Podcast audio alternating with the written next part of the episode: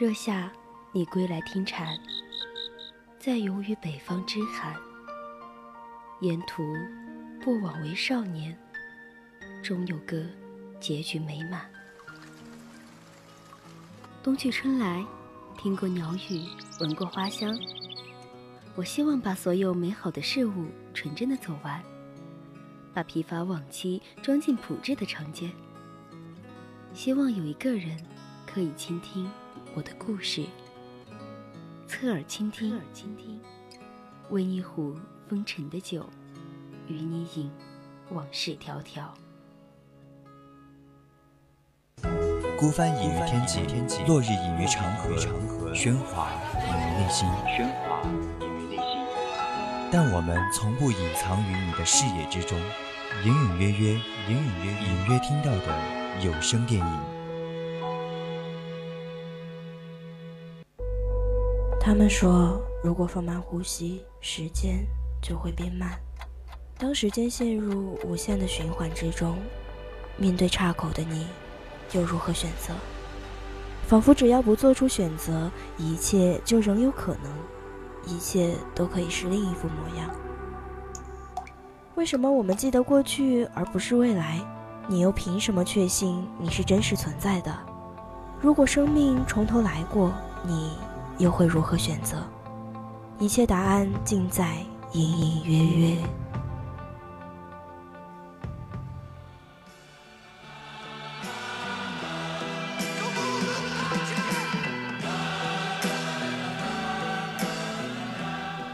Hello，亲爱的听众朋友们，大家晚上好。哎，晚上好。您正在收听到的是 FM 一零零 VOC 广播电台每周日为您直播的专栏节目《侧耳倾听》。我呢，又是你，柚子，又是我，柚子。大家好，我是楚白，欢迎来到我们的隐隐约约啊。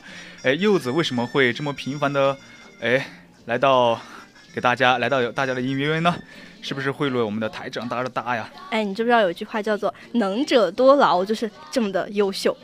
说实话，你我感觉你还是很苦恼的，每天都看到你丧丧的。看出来了耶。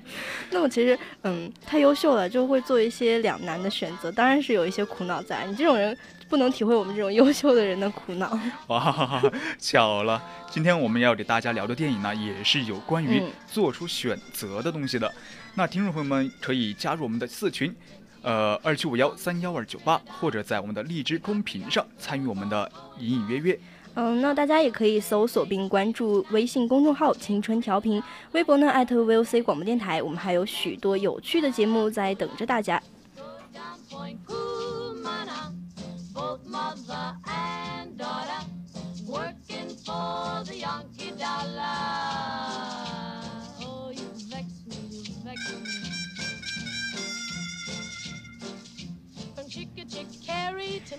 那今天给大家带来的这部电影呢，叫做《无性之人》，它是由雅克·范多梅尔执导的科幻爱情片。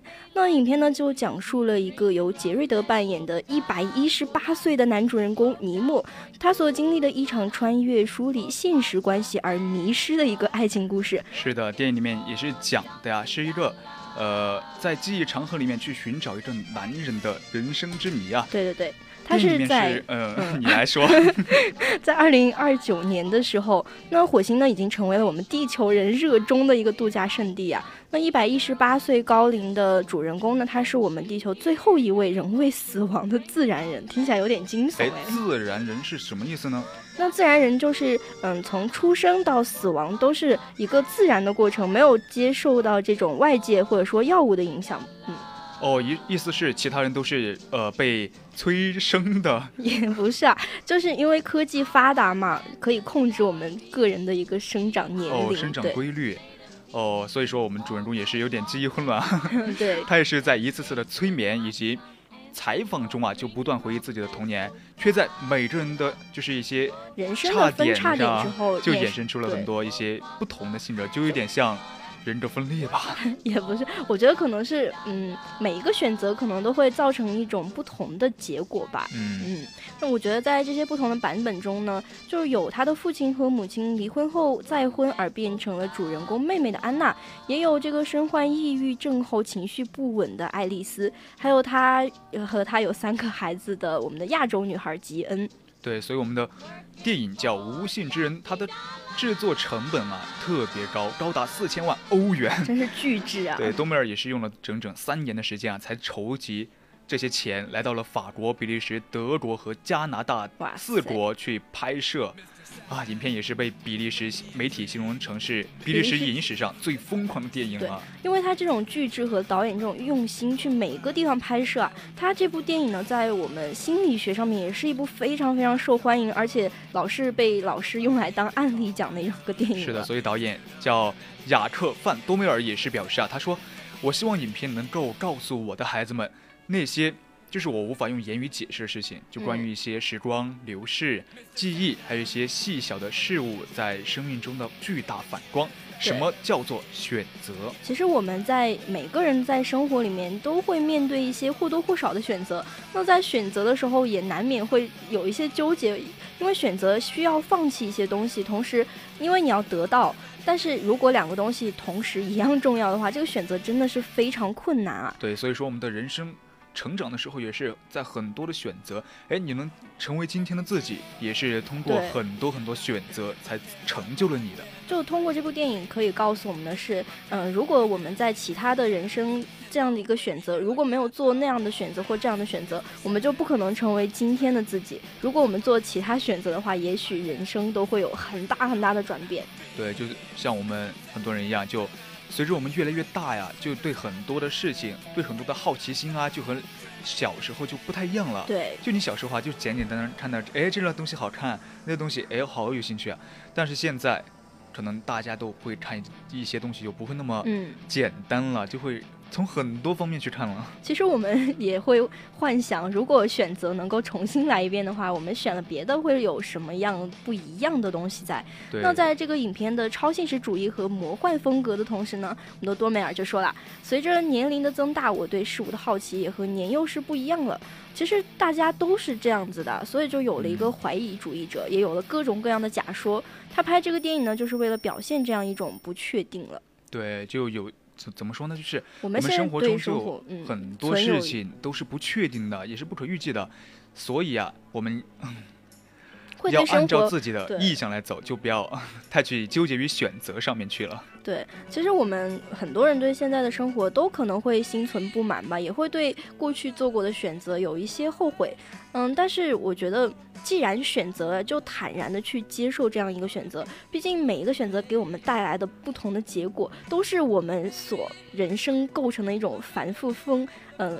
丰丰富的一种绚烂的构成吧，就像你很多，我就像我们呃室友吧，我就拿室友来来做一个比较，就是说你是选择在寝室打游戏，就敲键盘对着屏幕，还是选择去图书馆去，呃去沉浸你的心思，去好好的去学习，去看你的书，让你的知识有着增长。所以这些选择对于你以后的一些很多东西都有不一样的结果。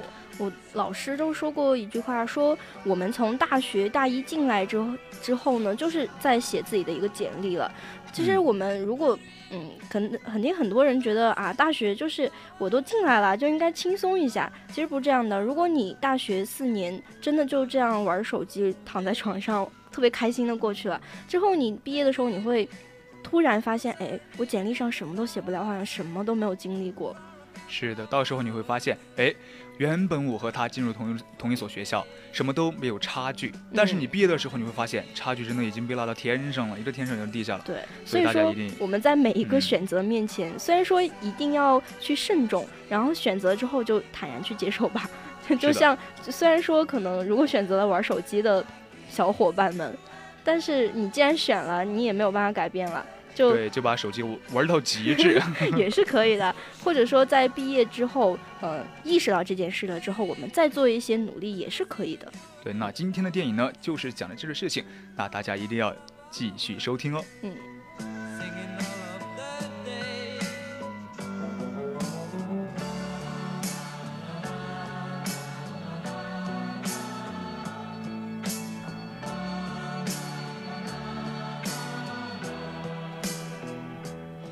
哎，其实我觉得人生呢，可能就是这个样子，由无数个细微的选择，才组成了我们最终要到达那个人生的终点。就像多米诺骨牌一样，推翻了一个，其余的就一一下子跟着全部倒了。对，由第一个就决定了后面的所有了。对，就像我们生命一样，有有一点像蝴蝶效应吧？可能是你做出一个选择之后，你不由自主的就下一个选择必须得那样做。对，也像迷宫一样，哎，你从这个进入口进去，它已经后面的东西都已经是定格了的了，对，就属于你的那个出口，那个出口就是你生命的终点，你一定就会从那个地方出去的。但是我们生命的终点呢，是死亡，也是我们肉体的消逝，但是我觉得也是一个新生的开始。对，它其实是一个比较挑观众的影片啊，就是如果你喜欢的话，你我得打包票，你肯定也会喜欢像什么暖暖内涵装啊、香草的天空啊、本杰明巴顿骑士啊，还有蝴蝶效应等等这些片子。我们竹白看过电影还不少呢。哎，我是喜欢看电影的，不然怎么会做我们音乐的主播呢？哎。我觉得你这句话有点讽刺，我是什么感觉？那其实我觉得你如果不喜欢这个无性之人的话，也很正常。毕竟呢，他把这个线性的这种叙事剪得非常非常琐碎，而且这部电影是真的非常非常烧脑啊！如果你不去仔细看，或者说反复多看几遍，真的有点看不懂。对，其实我嗯，小众片子就这样的，还是比较比较有趣啊。对，很能吸引那些比较想去探索的人。就有一部分人就是为了他其中表达那些存在主义的思想，就热泪盈眶的。其实我觉得小众东西没有什么不好的，比如说我们有时候会追求，就像嗯女大学生的思维来说，我们可能就不太希望和别的女生撞衫了，因为有一句话叫做。嗯，撞衫不可怕，谁丑谁尴尬，因为颜值在这里，你知道吗？就不希望和别人撞衫了。哎，好尴尬，所以就想把把隐隐约约做成了一个谈天说地版的隐隐约约。想找一些小众的品牌，所以对，嗯，不光是对衣服啦，喜欢小众品牌，那对这个电影我也是比较喜欢小众的片子，因为觉得好像有一种哎，我自己找到宝了一样的感觉，别人都没有发现。就好像哎，我看了这个影电影之后，别人没看过，它的内涵又丰富，哎，我看懂了，哎，我看懂。了，我肯定比你们都聪明。所以今天我又也是我们的柚子完全看懂之后，才呃拉上我和大家分享这部好看的影片啊。对，那这部法式电影呢，它总是充满了一些稀奇古怪、天马行空的现象。有时候我觉得这些想象有点喧宾夺主了，但是它其实真的是一个也算是电影比较吸引观众的地方。对，电影里面就是什么先前说到一些生存、时间、回忆、生命、未来等等等这些比较有。高大上的内涵的意义啊，还有一个最重要的就是我们爱情的真谛。哎，这是你最关注。虽然我关注，但是没有什么卵卵用啊。对，但是这也是我们一些法国的法式电影啊，比较喜欢探讨的一些主题了。也许，呃，在我们思想比较前卫的法国和我们这些观众探讨一些，呃，这些存在主义的问题啊。好像不是有隔阂哈，嗯，而且这个导演呢，他把这些东西啊，一股脑的想法全部都放在一部影片里面，而且处理的真的非常好啊。对，很烧脑，只只有聪明人能看懂，是吧？哎，悄悄告诉你们，主拍看不懂哦。嗯，你让我好尴尬，你把把我瞬间归归类为弱智群体。没有啦，我可没有这样说，是你自己说的啦。哎，所以说，观众朋友们想看懂吗？哎，想想想不想变聪明？那就听我们的节目，我们跟你讲这部影片讲的是什么东西。嗯。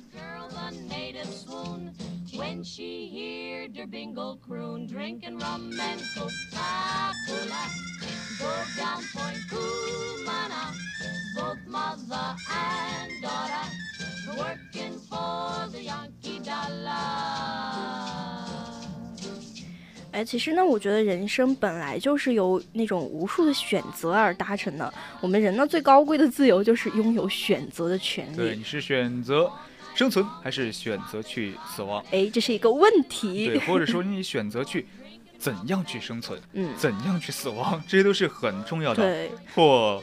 重如泰山，或轻如鸿毛。对，我觉得我选择坐在这个地方陪着大家一起聊电影，就是我的生存的一个非常高端的方式。选择 作为一个 VOC 广播电台的主播，也是我们的选择了。对，我觉得选择这个东西，我们自己去选择，就让这种上帝啊，或者说就是一种呃宿命论，都失去了它的意义。我人呢，只有。自立战行，对自己负责，我觉得才是生命最原本应该做的。其实每个人都希望我做的决定就是正确的，因为哎，因为我们每个人都能只能活一次，哦，没有什么投胎论的，所以呢，哎，谁都希望自己能够精彩出色的活着。对，我觉得，嗯。其实有时候还是会后后悔一些以前做过的事情，所以就会后悔努力。天上没有卖的，就会努力的把以后的自己变得更好，然后能得到一种更幸福的生活。对，所以无心之人就是把这种很多选择啊，这些可能都极端的一些扩大化了。对对对。所以主人公叫哎尼莫，也是不断的重复回到就是刚才的那一点进行选择了。对，但是我们可能在电影里面会悲伤的有一点发现，我们的主人公呢，他即使可以回到那个地方再去选择，即使我们成了自己的神，我们还是可以看到许多结果。嗯，带来的一些嗯问题，但是没有一条会让我们觉得是真正完美，不会去后悔的。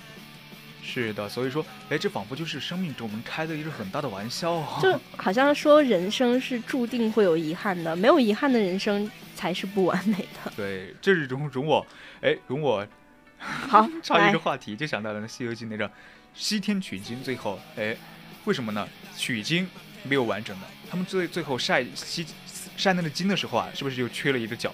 对，我觉得，嗯，就是给各位小可爱们提一个意见，就是说我们人生不可能是十全十美的，有一些会，嗯，比如说像我这种完美主义者，有时候就不太会能容忍自己做错一些事情。其实你后来想想，就因为做错了，我才能得到现在这种结果，才能去收获一些别的东西。就不要对自己太过于苛责了。其实遗憾也是我们生命中的一部分。对，也不是说大家不就去无欲无求无求啊，只是说有些方面不要太过分的要求自己，要开心一点还是挺好的。对，我觉得嗯，巨大的无力感其实有时候会吞噬我们，漫无边际的虚无呢也会包围了我们。但是自己还是可以去做出一些努力，即使说会留下遗憾这样子，但是我觉得只要是你努力的活了，我们就嗯不会去后悔了。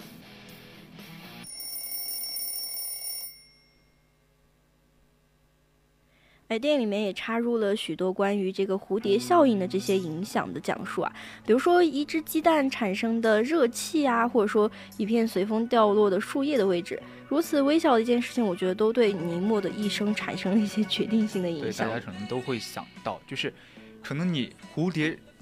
就轻微的扇动一下翅膀，就会可能会在某一个地区引引发一阵龙卷风。对，这就叫蝴蝶效应。就其实到我们现实生活里面也是这样子的，可能是在我们做出选择的时候，世界上也有其他的事情在发生，然后悄悄的影响着我们的改变和选择。对，当你选择的时候，你未来的一些，呃，祸或者是福。都是不一样的了。嗯，那影片开篇呢，它就暗含了一个观点：每个人身处命运的交织之中，虽然难免一死嘛，但是结果无法更改。电影里面不同的脉络的一个共同点，就是我们的主人公各种不同的方式的死亡啊，但是他生命旅行里面不同的行走途径，却是可以通过我们自主的选择而去改变的。对他也是主人公，也是经历了很多命运的可能性。嗯，就比如说，呃。嗯，他怎么说呢？就选择了很多，就出现了什么安娜、爱丽丝，还有吉妮。对，这三个主人都是，嗯，这三个女主人公吧，可以说都是其实算是他的一一种选择不同生活方式的体现。对，好像，但是什么都变了，但是他未。变的就是他的纯真和善良。他真诚的面对了所有人啊！我觉得其实这点也是非常非常重要的。不论说我们是处于一种顺境还是逆境，是开心呢还是怎样，不管别人怎么对我们，一定始终都要保持真诚吧。至少要对自己是真诚的。对对，就好像有一个听说有一个理论叫，哎，宇宙有九个空间维度。它们呢缠绕在一起，就直到大爆炸后才分出了我们的熟知的长宽高。但其他六个维度啊依然缠绕着。另外还有时间维度，单向不准逆啊。哎，这就突出了我，哎，我是一个学物理的人。我为什么感觉你总是在偷偷背着我补课，显得我好弱的样子？我是一个学理论的人，当然在这种这方面。了解更多呀！哎，哎，那在下来的时候，其实竹白也跟我科普过。他说呢，如果有一天宇宙的膨胀点到了临界点，那它就开始大坍塌，是不是一切就开始反方向逆行？我觉得这点还会时间倒退。哎，我们都是走路哎往后走的，就像倒放一样。那也是挺搞笑的。其实，嗯，有时候真的会后悔自己刚刚做过的事情。就比如说我刚刚吃了晚饭，我好后悔啊！现在。但是你很后悔你吃了晚饭，因为冬天了嘛，就身体可能需 需要的能量比较多，就吃的也比较多了。哎，你那你可能我觉得你得回到出生去，让你哎一辈子都少吃一点，不至于那么胖。哎，你为什么每一期都要怼我？我们明明是非常愉快的在聊电影，聊着聊着你就要来怼我了。嗯，好，我不怼你，不怼你，不怼你。作为一个。呃，我们是好朋友、好伙伴、好搭好的，我们回到我们的电影。那对于本片的主角来说呢，父母的离异，主角最后还是选了父亲，这就是一个 A 路线啊，一共就会拼凑成六个这种线路。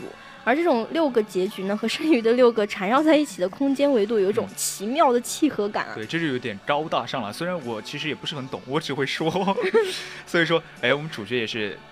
呃，通过这种复杂的关系啊，就可以在同时在过去、未来、现在就和通往六路结局的路线上去。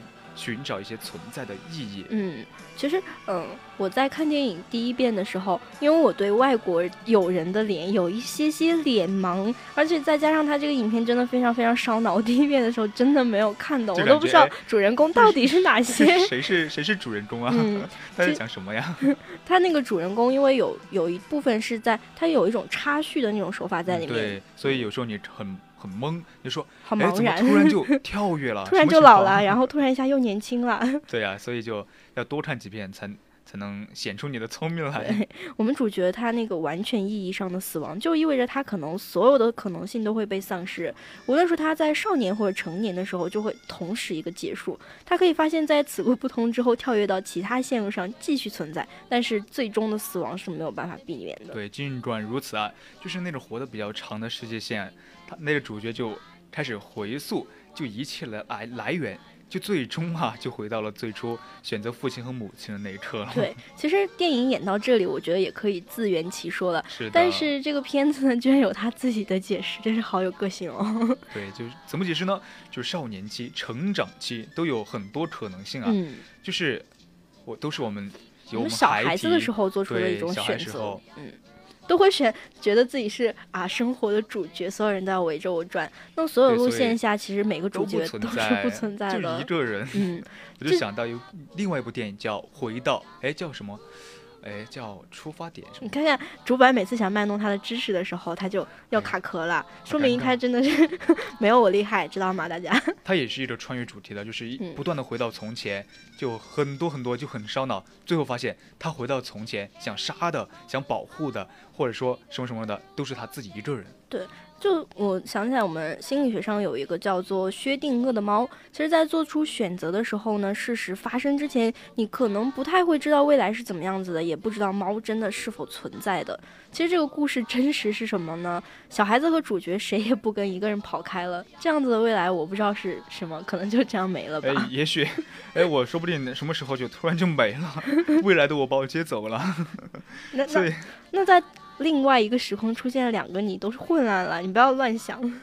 对，也不太可能啊。所以电影里面也是，哎，这样一个古老的命题啊，就是，哎，我们人面对选择之后的多重的人生境遇啊，就用一些高超的技巧就翻新出来了。嗯，说到他这个，嗯，高超的技巧啊，我必须要卖弄一下我自己了。又来了。那 它是这种电影主题的命题呢，是在这种。灿烂复杂的表现手法都代表了在现代电影技术和内涵出色的一种结合啊！更重要的是，在其复杂多变的一种结构下，我们的导演对影片叙述的一种梳理和节奏的把握，还有人物性格方面的塑造，都展现了他非常非常高超的技巧。有没有说到这里？有没有佩服我？有道理，说的确实很在理，也说到点上去了。所以导演也是对我们影片的梳理也是，哎，还有他的细节把握啊。都是很高超的，都是很就是。细节把握的特别好，所以上这部影片呢，不仅仅局限于我们罗拉快跑的那种形式主义，还有滑动门的爱情主题，也区分于了这种误打误撞的严肃政治取向，而且更加接近了我们命运多重性的哲学命题啊，特别的复杂，所以大家一定要听我们的节目，才能理解其中的真谛。我的主白今天不知道是不是隐隐约约偷着给他给了一些赞助费，每一次都在打广告，说两句就要打广告了。对，所以我们的隐隐约约呢，就是指大家分享这些东西的，大家一定要多带这些人来听哦。对，那这部电影呢，其实就像是一部没有完成的幻想日志，融合了老人的睿智和反思，还有我们孩童的纯真遐想。嗯，导演呢也是精心的构造了我们主人公的回忆，他只为告诉人们，来让主白说，哎，我们的生活就是在一次次就是怀疑中被一次一次一次的否定。就从一些虚构到虚构，你可能感觉到很迷茫，那就感觉哎，谁都不是真实的。但是呢，真实存在的只有你一个人。所以他真的是把一个嗯，把它标签为一个魔幻爱情电影，其实真的上升到了一个哲学的高度上面。把就是呃把。幻想主义变成了一个现实主义。对这类影片呢，其实最可能面对的是两极分化的评论。有些人因为可能看不懂，或者说对导演这种手法感觉到有一些反感，就会给影片那种负面的评论。对，就感觉好像有点太古典了啊。嗯。又有点又又呃插入了一些未来的气息，就感觉有点四不像。但是我觉得它真的是充满幻想，而且又不乏感人的情节的。对，但是它里面讲的一些东西都是很符合科学道理和符很符合我们人生的一个迷惑的东西的。对对对。所以看完之后，你可能会对一些人生的道理、人生产生一些怀疑。对，不仅产生怀疑，甚至会相信，哎，我是不是真实的？那我们导演其实也说了，他说在电影中塑造了一个卑微乏味的未来人形象，也是为了去体现这个人生哲理的。对啊，导演自己也说啊，他说。多一呃多一部电影，即是既是产品啊，也是商品啊，同时还是艺术品。对。所以作为导演呢，他也不得不去面对时长、成本，还有发行、票房等等这些问题。所以制片啊、发行这些对导演，哎，就对这部电影来说啊，不同的态度才是正常的事情嘛。对，这样的导演才是我所欣赏的导演。对，所以我也觉得电影在在大屏幕上放的时候，观众看的时候，它才是一个真正的艺术。那我们今天的隐隐约约就到这里了，下面的人在旅途和三位书会更加精彩。是的，那同一同一时间下周的啊，请继续锁定我们的隐隐约约，我是竹白，我是柚子，再见啦，拜拜。